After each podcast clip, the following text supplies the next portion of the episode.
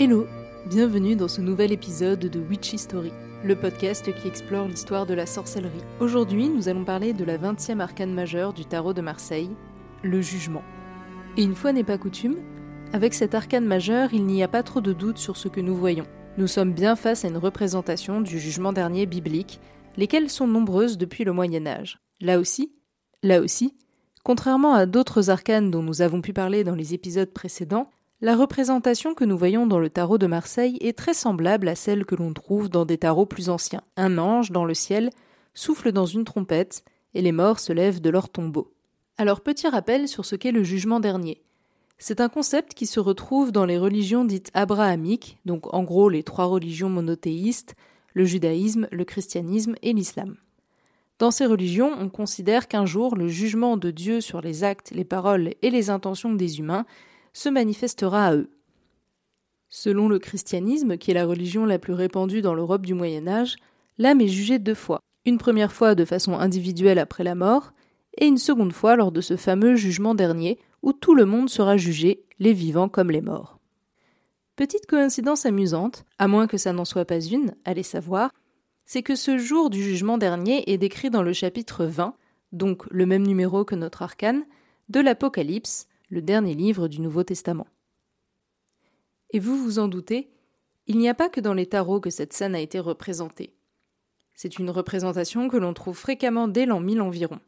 Ce qui distingue notre iconographie du tarot des représentations médiévales, c'est que dans ces dernières on y voit Jésus-Christ accompagné de deux anges, alors qu'ici nous n'avons qu'un seul ange.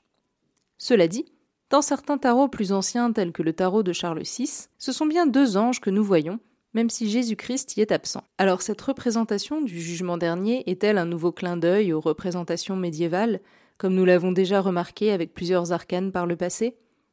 Eh bien pas vraiment. À la Renaissance, donc vous le savez, la période d'apparition des premiers tarots, on représente encore beaucoup le jugement dernier. Beaucoup de peintres de la Renaissance se sont emparés de ce thème. La représentation la plus célèbre est sans doute celle de Michel-Ange sur la paroi de la chapelle Sixtine au Vatican. La réalisation de cette fresque aura duré près de quatre ans. Il faut dire qu'il y avait un peu de boulot car plus de 300 personnages y figurent. Il semblerait donc qu'après la mort représentée par la lame son nom, nous ayons traversé les enfers avec le diable et la maison Dieu pour arriver progressivement au ciel avec l'étoile, la lune et le soleil, et que nous soyons à présent ressuscités pour que notre âme soit jugée.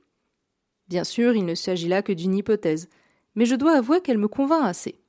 Dans les interprétations modernes, la signification de cette carte varie beaucoup, et surtout est très différente selon si elle est tirée à l'envers ou à l'endroit. Tirée à l'endroit, elle est synonyme de réconciliation, de pardon, de renouveau et de bonnes nouvelles. Donc en somme, le jugement dernier version sympa. Celui où vous faites partie des élus est monté au paradis. En revanche, tirée à l'envers, elle renvoie à la version un peu moins fun du jugement dernier, celui où ça ne se passe pas forcément comme vous l'auriez espéré, et où vous faites partie des damnés qui descendent aux enfers, puisqu'à l'envers, la carte est synonyme de mauvaises nouvelles, d'erreurs ou d'épreuves liées à un mauvais discernement. Mais puisque le jugement dernier représente la fin des temps, qu'est-ce qui peut bien venir après? C'est ce que nous verrons dans le prochain épisode, où nous découvrirons la dernière arcane majeure du tarot de Marseille, le monde. Une arcane bien mystérieuse qui renferme de nombreux secrets. J'ai hâte de vous en dire plus. À bientôt!